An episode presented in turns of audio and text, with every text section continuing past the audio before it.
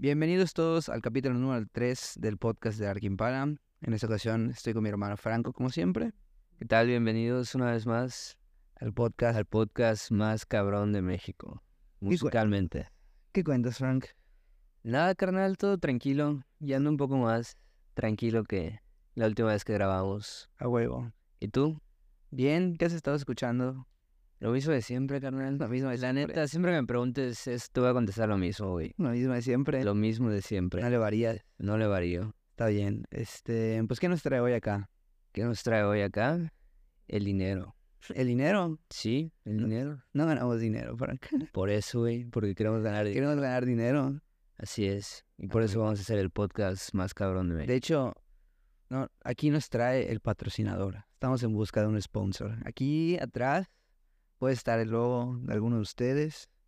Puede, puede, puede iniciar este podcast diciendo...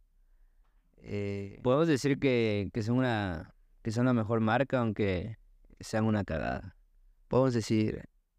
eh, Sprite patrocina este podcast. Bienvenidos al podcast de Arque... A, huevo, una intro así, ¿no? Sprite, Tecate, Tecate, ¿no? Tecate. Porque nos llega para el norte. Ojalá. Pero bueno, hoy vamos a hablar de Arctic Monkeys. Ya, ya tocaba como... Y era hora, ¿no? De hablar de alguna bandita indie, algo así alternativo, Así es. algo que esté como dentro de lo que la mayoría... Algo que, que pedía el público, yo creo. Sí, así es. Entonces, este, pues bueno, Frank, dime tú, ¿tú qué opinas de Arctic Monkeys? Porque yo creo que la gente no sabe, o a lo mejor sí lo sabe, que muy probablemente tú eres el fan número uno de Arctic Monkeys en toda la región mexicana, me atrevería a decir, por muchos motivos que me, eh, me ha tocado vivir de primera mano. Voy a darte una presentación. Franco, fan número uno de Arctic Monkeys, ha hecho valla, eh, en primera fila por sus conciertos. Tiene mercancía oficial y no oficial hecha por él mismo, de Alex Turner, porque, Tengo un tatuaje de Arctic Monkeys. porque simplemente le gusta. Tiene un tatuaje de Arctic Monkeys. Es poseedor de una de las mil copias del single del Matador, Así es. un álbum de vinil este, muy limitado. Es poseedor también del box set De Apolo. de Apollo, del Life at Apollo, que ese box set está y del Are You Mine. del Are You Mine, que ¿por, qué es, ¿por qué es tan importante ese vinil? Pues igual este es, es bastante, más que limitado, yo creo que es muy codiciado entre los fans. Es codiciado, como cuánto ha llegado su valor. La neta, la última vez que chequé en Discogs, o sea, para hacer un single de 7 estaba, güey, arriba de los 1500 baros. carísimo, güey. Y, Y sobre y, güey, la neta, creo que es una, es una buena historia como encontré ese disco, que fue de pura cagada en una tienda de vinilos y, Sí. Muy barato. Y la neta fue barato porque me iba muy bien con, con el don de, de la tienda, a huevo. con el perro negro. Saludos para el perro, Perro negro. Al al, vato ya. al Fer, una de las mejores tiendas aquí de Mérida, Yucatán. Y este, pues bueno, yo creo que ya con esta introducción dejamos muy en claro que a ti te gusta mucho Arctic Monkeys. A mí igual fue una de las primeras bandas, muy probablemente la primera banda que escuché cuando estaba como, En tu transición de, sí, de niño a puberto, ¿no? sí, sí, sí, justo. Güey, yo igual llegué con esa, con esa etapa Arctic Monkeys y, güey, creo que todos llegamos, bueno, muchos llegan a, a conocer a la banda por eso, porque es como una banda de, de transición y creo que en sus letras se ve reflejado. Sí, ¿no? Hay algo en la banda que, que, que te inspira como a, A vivir la juventud. a ti a vivir la juventud, como de la adolescencia. Está, está, está muy Está muy bien retratado, yo creo. Sí, está muy bien Todos retratado. esos sentimientos, esa nostalgia. Está, es- Arctic Monkeys romantiza la juventud en sus Así es. canciones. Yo creo que sí, eso es lo que pasa. romantizada. Romantizada, porque ahora ya son otro pedo. Y eso es a lo que vamos a hablar hoy. Eh, mira, a mí me gustaría saber como tu opinión de cada álbum en Arctic Monkeys en orden cronológico. Tú di las tuyas. me- no sé qué creas que sea mejor. Si decir tú las tuyas, Pues vamos corridos, pasando por disco por disco y los vamos rebotando ideas. rebotando ideas, así es. Pues va. Primer álbum. Whatever people say I am, that's why I'm not. Ok. 2006. Bueno, pues yo creo que este álbum es el álbum que por excelencia, como dijimos, captura esa energía adolescente.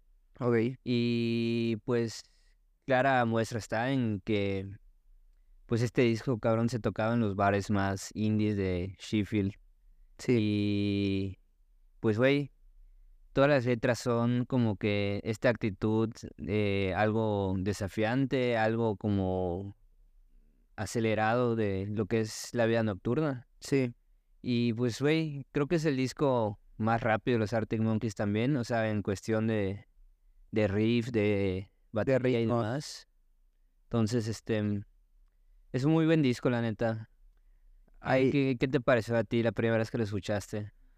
Mm, Pues mira, realmente yo creo que es un álbum muy bueno. Creo que conforme el paso del tiempo se ha vuelto más de culto por, por sus era hits. el primero. Ajá, por ser el primero y no tanto porque lo considere perfecto. Creo que hay muchas rolas que para mí son skipeables o, o no. Pues sí, güey, yo creo que sí. No me gusta You Probably Couldn't See por de no sé qué tanta cosa. ¿Ya sabes cuál? El de las Red Lights. No, no, no. el- No. el Red Light Indicates Door Our Security. Igual tampoco me gusta tanto, la neta. O sea, mí creo que es el disco que más me gustan las rolas. Sí, todas. Todas. Güey, la neta, aquí te va una opinión polémica. Yo no soy tan fan de From the Ritz to the Road. Neta, güey. Sí, güey, porque me acuerdo que. No me acuerdo, creo que para el Corona Capital que llegaron, tú me dijiste, güey, es que creo que la van a tocar o la están tocando o sería la primera vez que la tocan. Y yo así de. "Eh", como que no Sí, sé. como que creo que habían regresado a tocarla después de hace mucho tiempo y pues la vez que yo los vi en el Foro Sol no la tocaron. No, no me acuerdo, güey, la neta. Sí, justo. Y este, y no sé, o sea, siento que sí me gusta, o sea, tiene uno de los momentos más altos de la carrera de Arctic Monkeys, tipo, o sea, Time Romance, Marty Bong, o sea, le dan en la madre a los mejores puntos altos de IM, a los mejores puntos altos hasta de Humbug, que es mi disco favorito. Creo que los puntos altos de aquí son los puntos más altos de todos los discos de Arctic Monkeys, pero sí creo que es un poco inconsistente a la larga. O sea, como álbum completo no me termina de convencer. Calificación del álbum, Calificación de álbum, un 9 de 10. yo un 8 de 10, realmente. Va.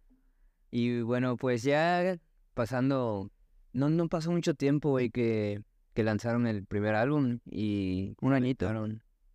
un año, ¿sí? Un añito, sí, un añito.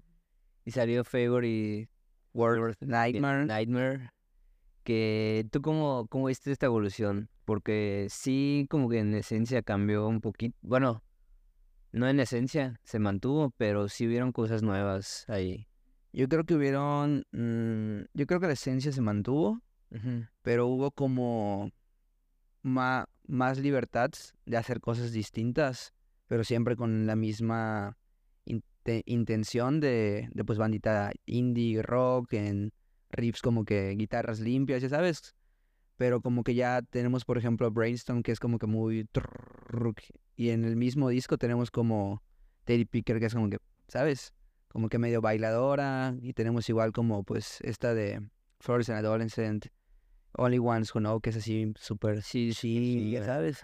Y sentí que se tomaron más libertad de moverse, de jugar como que con sus elementos. Y en el primer álbum como que fueron muy cuadrados. De que pues... Rock. Su primer álbum y Sí, sí, sí. Pero tú qué opinas? Yo siento que tú tienes mucho que opinar de este álbum. Pues yo creo que es un álbum que, que es muy bueno, al igual que el primero. Como bien dijiste, no hay mucha diferencia, sí se mantuvo la esencia, pero sí hubo esa libertad más creativa, como bien mencionaste. Y también creo que fue una manera de ellos afrontar el éxito tan repentino que tuvieron. Sí. Que la mayoría de las canciones habla de, de este, pues de este temor, de esta pues esta lucha, ¿no? Nueva que tienen ante la fama. Sí, justo. ¿Y qué calificación le darías a Favorite Worst Nightmare? ¿Cuánto le di al anterior, güey? Nueve. Pues a este le doy... Nueve, igual, yo a este le doy nueve. Me parece más, me parece más dinámico y me gustan más los discos dinámicos que los discos cuadrados, la neta. Así lo definiría. O sea, Bueno, y bueno, seguimos avanzando en la línea del tiempo. Llegamos con Humbug. Y creo que aquí, güey, ya se viene el primer disco polémico, si se puede decir así, de los Arctic, porque sí abandonaron todo lo que venían haciendo Sí, y mostraron un sonido más desgarrador, más oscuro. Y pues todo gracias a la mano ahí del la queridísimo. serpiente de la serpiente del desierto. la serpiente del desierto, el buen Josh Home. Que pues güey, sí se nota su mano ahí llena de, de blues, de ese, de esa guitarra tan cargada como de esa manota tan pesada que Sí. tiene. Justo. Justo igual, ¿eh? Uy, Y este mm, comentario de doble sentido. Y bueno, pues este, mm, te digo, sí, sí se nota esta vibra más pesada con, pues con Josh Homme en la producción. Pero pues igual creo que fue un buen cambio que permitió que, que siguieran desarrollando su sonido. Y pues, güey, no hay nada de, de qué reclamarle a Humbug. Humbug era totalmente necesario para, para el éxito de los Arctic Monkeys. Antes de, de continuar, ¿podrías dar una pequeña introducción de quién es Josh Home? Para los que no sepan. Josh Home. Josh Home es el Líder. líder de Queens of Stone Age. Sí, Ha participado en otros proyectos con Iggy Pop y de hecho con Matt sí, Sager. sí, sí, buenísimo en- proyecto, ¿eh? Por disco cierto, Que se llama Post, Post Depression. Post Depression, ¿no? Sí, Y este, mm, pues güey, creo que cualquiera que, que sea fan del rock alternativo tiene que conocer a Josh Home sí o sí.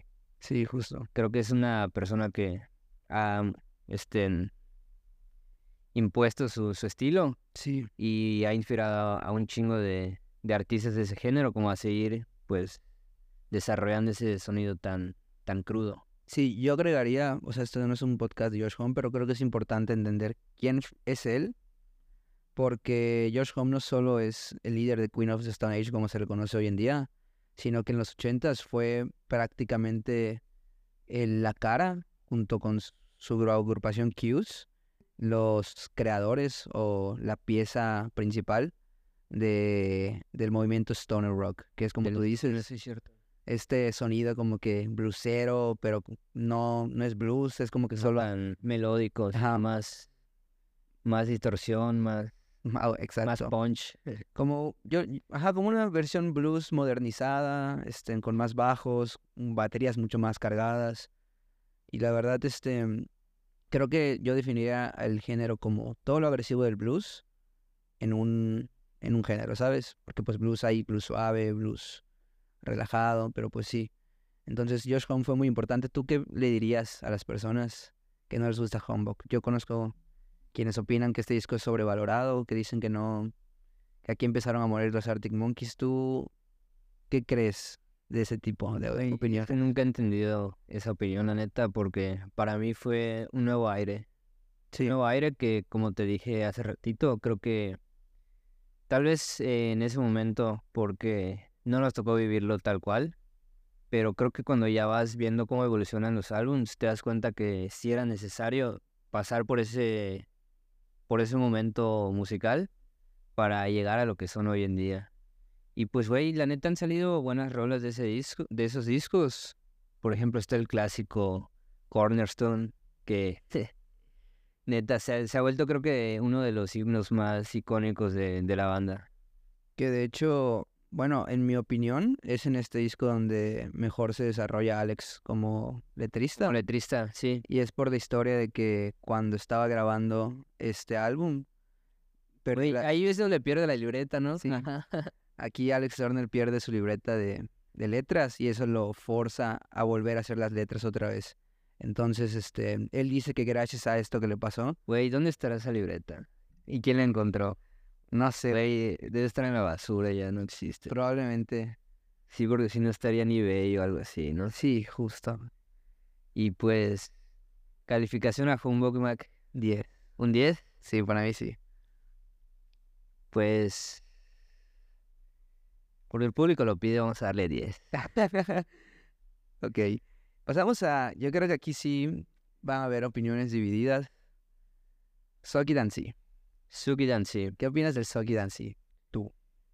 Yo creo que será el álbum más relajado en cuestión creativa, en cuestión lírica, diría que se mantiene un poco a flote este esta este esto que dijiste hace ratito de Alex Turner Sí, y pues igual el Suki sí se dio en una época en la que Alex Turner estaba trabajando como solista para hacer la, la banda sonora de una película de Submarine. Submarine.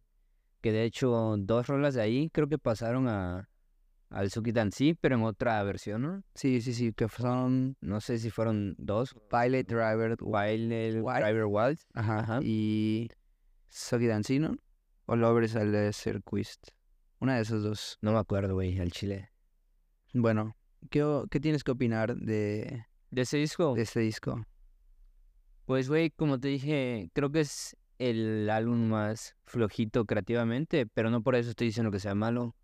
No, sí es malo. no, no es cierto. Este, Pero, pues, güey, ahora vimos este, en una faceta de Arctic, pues, completamente relajada. Pero, pues, igual habían otras rolas más duras por ahí. ok. Como, creo que Black Trickle, güey, o... Ya me perdí. ¿Cómo era? Eh, tuc, tuc, tun. Ay, güey, ¿cómo lo voy a hacer? Estás, estás bien baboso. Pues no sé. Po- Pon un, un clip ahí. Pues Sí. probablemente. Si es Black Trickle debe ser esta. No, entonces me confundí. Sí, este, en Library Pictures. Library Picture, o sea, vienen como que se sigue manteniendo esa esencia pesada, pero igual muestran un lado más suave de, de lo que Arctic Monkeys quería hacer. Y pues neta, la neta creo que sí, diría que es mi disco menos favorito de, de toda su carrera. Y por lo mismo, pues creo que es el menos que el que he escuchado.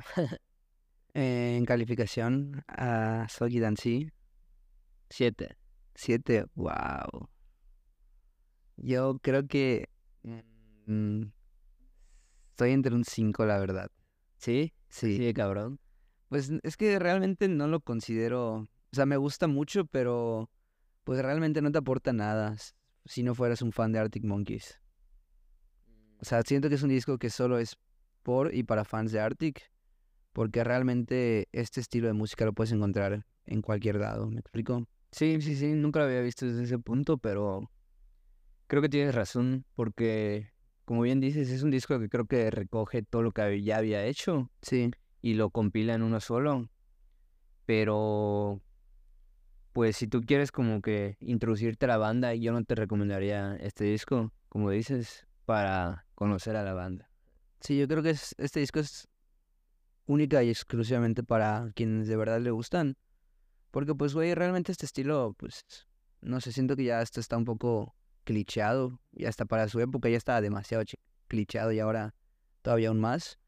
Y no sé, no, no es un disco con el que conecte mucho. Me gustan muchas rolas, lo escucho, pero realmente si no fuera porque es de Arctic Monkeys, creo que para mí pasaría desapercibido. Y bueno, ya que estoy diciendo clichados, cabrón, eso definitivamente es un, una definición de lo que fue el AM. Un cliché totalmente, que por cierto, yo, o sea, sí es cierto que es el álbum más comercial de Arctic Monkeys, pero creo que el impacto que lograron tener a nivel mundial, pues fue impresionante y pues los consolidó muy cabrón. Yo creo que gracias a este disco se consolidaron como la banda más importante de, de una generación. ¿Tú consideras que podrían volver a hacer otro IM? No, no en sentido musical, sino en sentido de impacto. Yo creo que no, güey, y yo creo que ellos tampoco quieren ya. ¿Ya? ¿Tú Ya crees están bastante bien consolidados como para... volver a subir a esos niveles, Ajá, por así decirlo? ¿Y qué opinas del IM, además de todo lo que nos acabas de decir? ¿Te gusta? Güey, ¿Te- pues la neta, a pesar de que todos dicen, ah, es que es muy comercial y a ver, güey, la neta a mí me encanta porque siento que tiene un chingo de influencia del R&B y del hip hop. Pues justo se supone que cuando estaban haciendo este álbum, dice Matt Heller, Taylor, que escuchaban mucho a Dr. Dre, Dr. Dre. que yo no, o sea, me cuesta como entender en qué momento Dr. Dre empezó a influenciar a Arctic Monkeys, pero sí me da sentido cuando escucho como el estilo del álbum, como que es medio, no sé cómo decirlo, medio dinámico, como que sí entiendes la actitud que tiene el disco en este álbum, y sí se me hace muy, muy interesante que Dr. Dre haya influenciado a la creación de AM.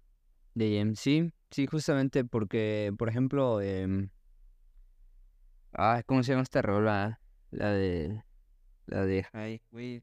Why you don't me los when you're high. completos, ajá. Güey, esa rola tiene como una base de batería muy marcada que, que me recuerda a un beat de hip hop. Sí, es que justo es lo que pasa en este álbum. Creo que las baterías como que llegan a entrar en muchos loops y, y ahí podría haber la influencia del hip hop en AM y pues sí, sí me hace sentido.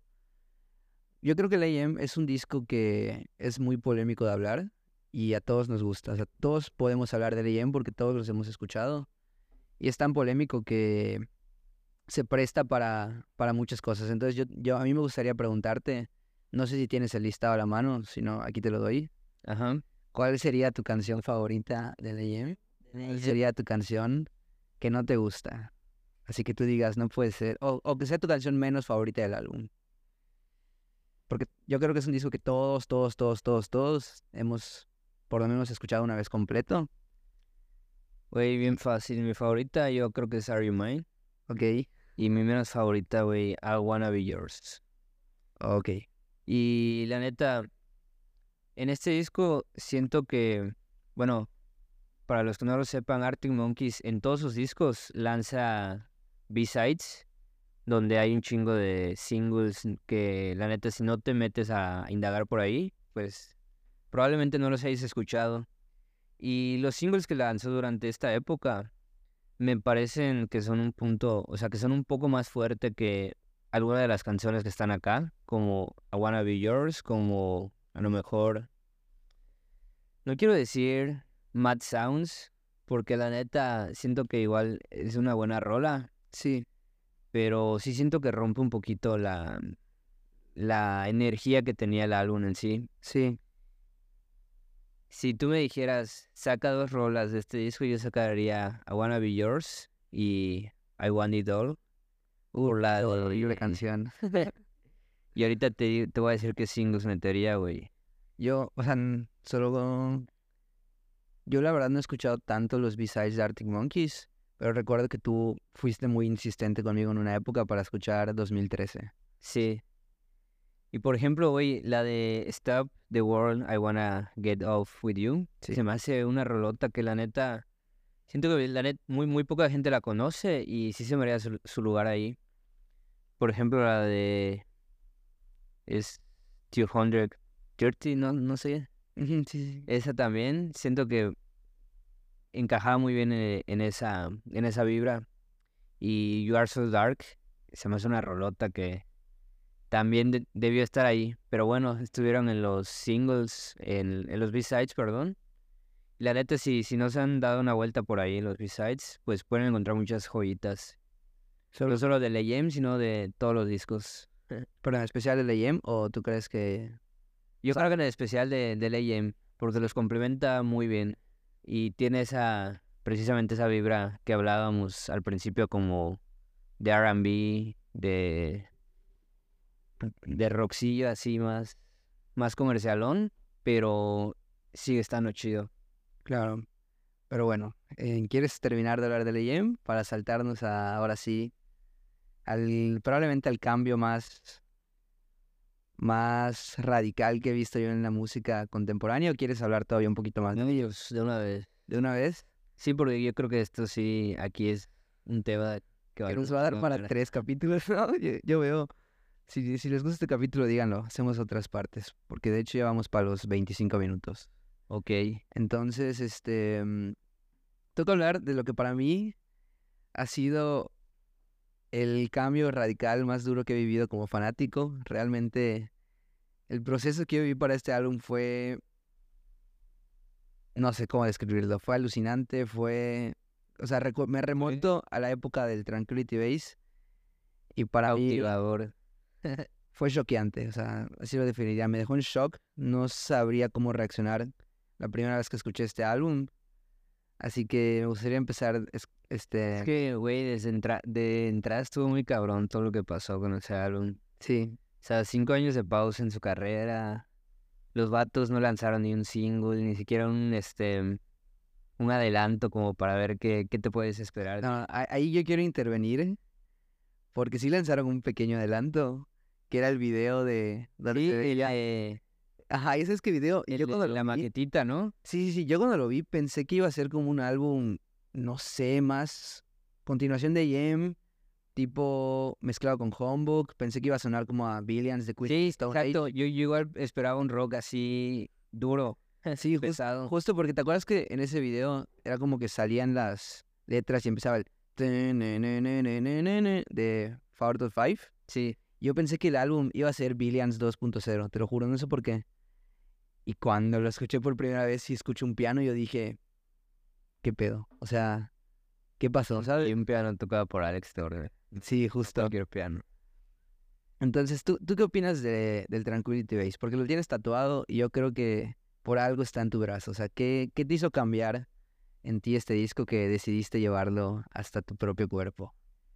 Pues, güey, la neta, creo que fue el piano.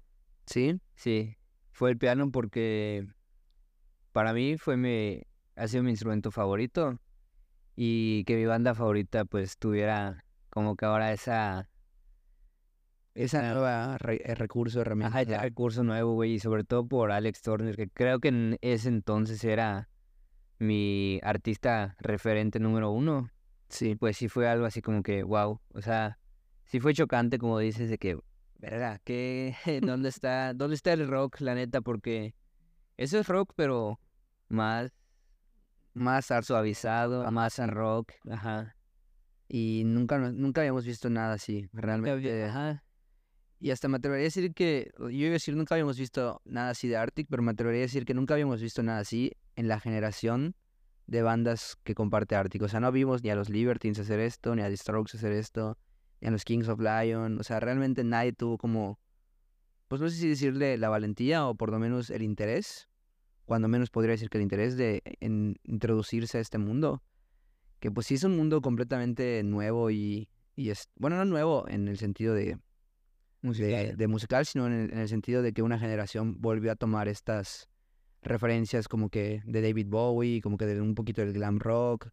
Entonces, este, sí, para mí sí, sí fue como que, yo recuerdo que la primera vez que lo, que lo escuché, lo voy a contar, yo trabajaba en una revista y, y me tocó reseñar este álbum Ajá. y pues realmente le di, Esa culera, güey. y pues realmente le di un, un 2 de 10 en su momento, o sea, no, no me pareció como, no sé, realmente creo que me dejé llevar, Te estoy diciendo, pinche rista culera. cállate, era, buenísima esa revista. Creo que me dejé llevar como por, pero es mejor dar quien palabra. Pero me dejé llevar como por el, el sentimiento, como por el feeling de, de que me decepcionaron porque no era lo que yo esperaba. Ajá. Y pues también empecé, creo que después de este álbum empecé a, a ser más abierto con las cosas que escucho.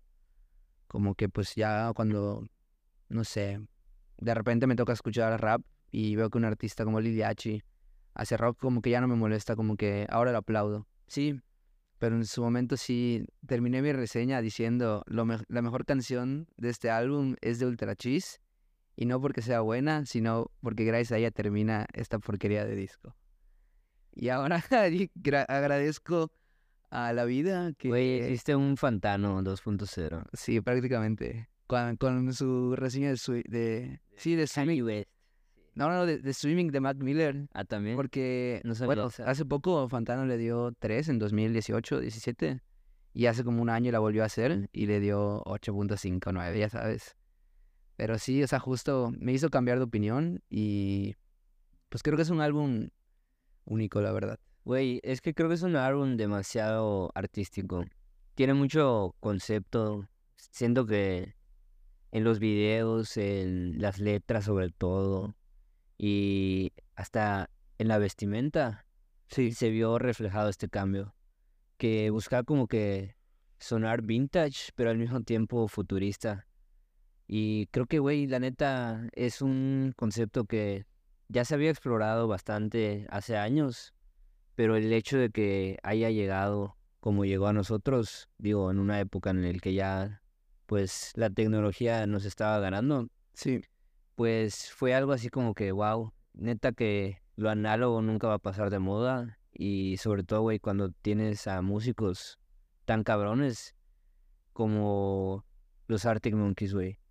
Porque, y digo tan cabrones porque mucha gente dice, güey, pues sí, le bajaron a su ritmo y ya no son lo mismo, güey, ya no toca Matt Helders como tocaba en el primer disco, güey. Matt Helders, de hecho, ha declarado que los últimos dos discos, que ahorita que lleguemos a The Car, vamos a hablar de eso, han sido los más difíciles para él, para tocar.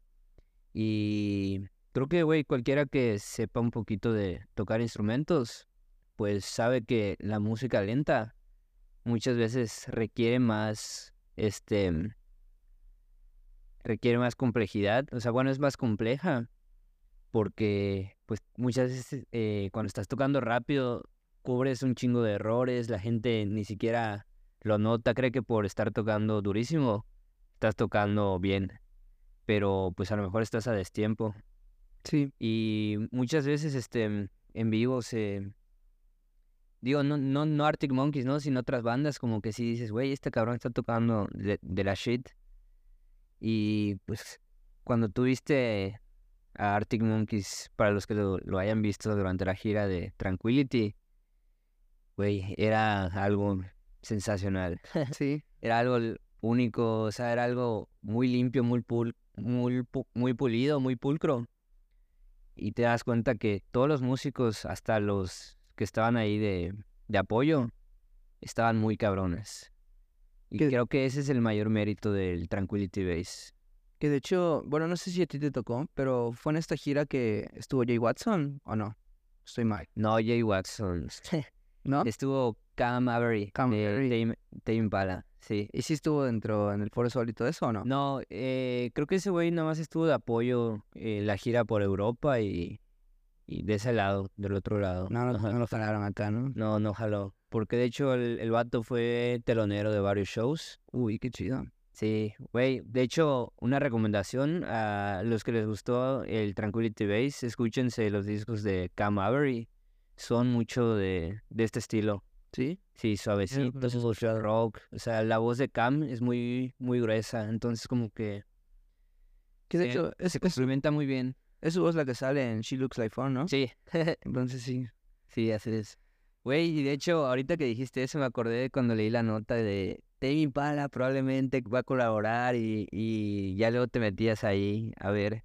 Y Sí. decía que uno de los músicos de apoyo, pues iba a colaborar con él y, y pues decías, verga, pues van a hacer algo ¿no? psicodélico o qué onda y, y no, pues, bueno, sí fue algo psicodélico en, hasta cierto punto. Pues, yo creo que no, no el psicodélico. No como que- tal, ajá, que todos esperamos de Tame Impala y volarte la cabeza. Pero sí una psicodelia que yo creo que va bien acompañada con un vino, ¿no? Como que este tipo de... Una psicodelia elegante. Ajá. Pero bueno, hay que pasar a The Car. Calificación, Calificación de Tranquility. 10 de 10. Para mí igual, 10 de 10. Mientras más lo escucho, más me gusta. Así es. Y así es este álbum. De hecho, 11 de 10, me atrevería a decir. Que a diferencia de Homebook, Homebook siempre no me prende como... O sea, no, no encuentro sonidos nuevos. Y en Tranquility sí, es- sí escucho muchos detalles. O sea, Sí, como que todo está muy meticulosamente producido.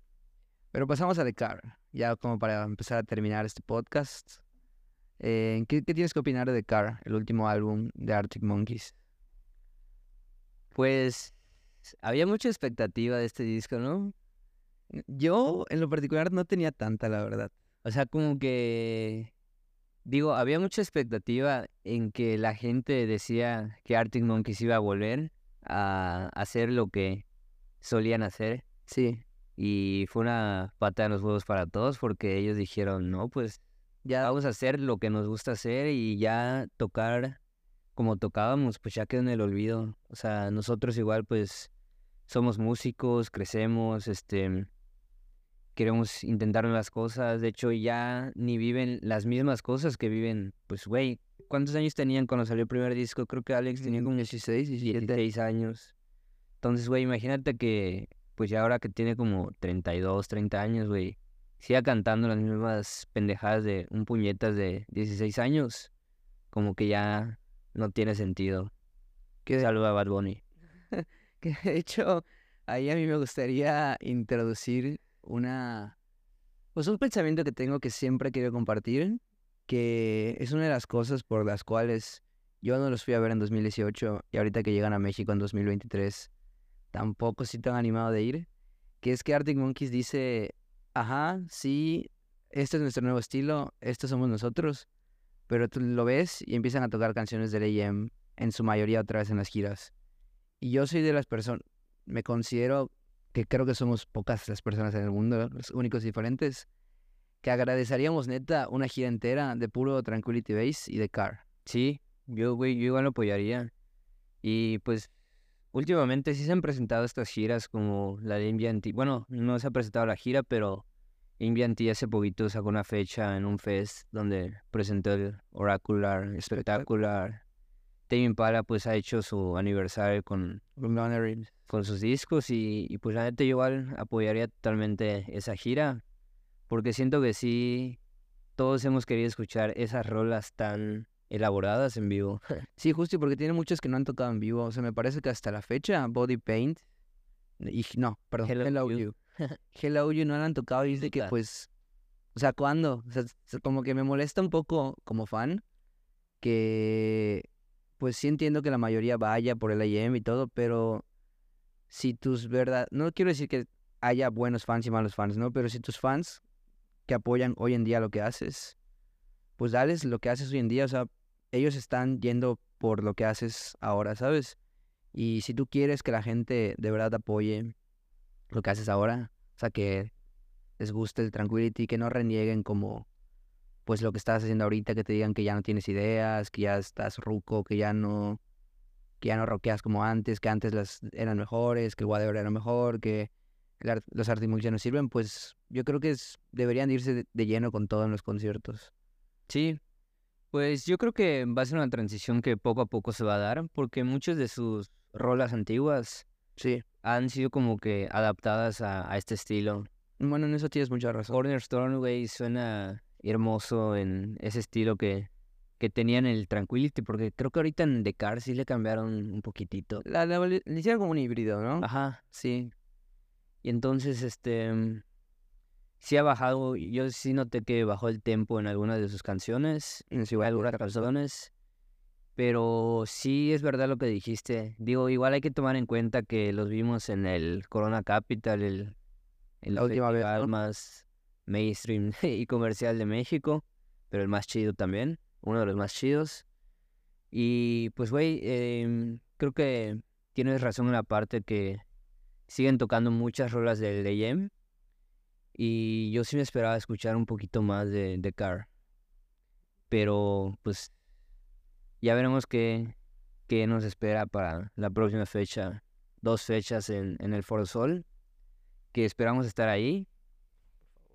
Y la neta, esperamos estar ahí y, y los queremos entrevistar a los fans de Arctic Monkeys. Así que si nos ven, nos saludan, no sean culeros porque luego los quiero entrevistar y se ponen de ojetes y se van y, ah, que me da pena y apóyenos, salga nuestro video, apóyenos. y cualquier aerolínea que quiera pagar, patrocinar nuestro vuelo, es un vuelo, es un vuelo redondo de Mérida a Ciudad de México. En la fecha que sea, nosotros aquí estamos para lamer los huevos a la aerolínea que sea. Así es. Pero bueno, ya yo creo que con esto podemos concluir. ¿Te gustó? Me encantó el capítulo de Arctic Monkeys. ¿Algo más que quieres agregar antes de cerrar? Pues escuchen The Last Shadow Puppets. Creo que es una muy buena recomendación que no está de más hacerla. Un proyecto alterno de Alex Turner con su marido, el Miles Gate. Y vemos a Alex Wade totalmente en otra faceta que dirías, este vato no es el mismo, no es el mismo vocalista de los Arctic. Sí, justo. Y sí es cierto que tiene mucha influencia. Bueno, el Tranquility, el Descartes tiene mucha influencia de, de las Shadow Puppets. Pero creo que ahí, este, en vez, ahora sí que la libertad creativa de, de Alex. Yo creo que igual. En, ajá, como te dije, en otra faceta porque, güey, esos violines y... De hecho, los violines se los produce un, un vato de, de Arcade Fire. ¿Neta? Sí. No sabía. No sé si todos, la neta, no sé si hasta los del primer disco, pero creo que los del segundo sí, sí estuvo un vato ahí de Arcade Fire, que ahorita la neta no, no recuerdo el nombre. Ahí sí se... Alguien si lo sabe, pues que lo ponga en los comentarios. Otra mano pesada igual que yo. Otra mano pesada igual. y pues bueno, este, con eso concluimos, Frank. Con eso concluimos, man. Cerramos el episodio. Agradecemos a todos los que llegaron hasta el final del podcast. Los queremos mucho. Y recuerden seguirnos en nuestro Instagram, TikTok, eh, Facebook. Suscríbanse al canal de YouTube. Que compartan, que compartan los clips. Sí, para que llegara más gente. Es- sí, sí, cualquier clip, cualquier reel, todo lo que vean ustedes, denle ahí al botón de compartir. Y en Spotify igual está la opción de calificar el episodio. Denle ahí cinco estrellas, porque estuvo bien chido. Y pues ya, yo creo que con esto nos despedimos, Frank. Y hasta el siguiente capítulo. Chao.